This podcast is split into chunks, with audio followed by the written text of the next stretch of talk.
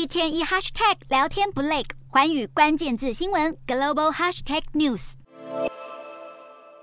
爆裂声接二连三，街道烟雾弥漫，满地都是燃烧的汽油弹。希腊上周发生严重火车对撞事故，造成数十人死亡。当地时间五日，首都雅典街头再爆发大规模抗议。超过一万名学生和铁路员工聚集在市中心，要求政府改善铁路安全问题。部分示威者甚至与警方爆发激烈对峙，抗议者不断朝警方丢掷汽油弹，警方则试图用催泪瓦斯和震撼弹驱赶民众。希腊铁路系统的安全标准不断下滑，早已长期为人诟病。抗议现场民众除了集体朝天空释放黑色气球来哀悼逝去的遇难者，这也被认为是希腊2010年爆发债务危机所引发的后遗症。希腊总理米佐塔基斯事后表示，事故肇因于人为疏失。他再次发文向民众道歉，并誓言将迅速调查来确认责任。日前，一名火车站站长才遭到警方逮捕，并且在五日当天出庭应讯。这名站长被控妨碍运输和危及生命等罪名。出庭应讯遭到羁押候审。他的辩护律师指出，若有证据显示罪名成立，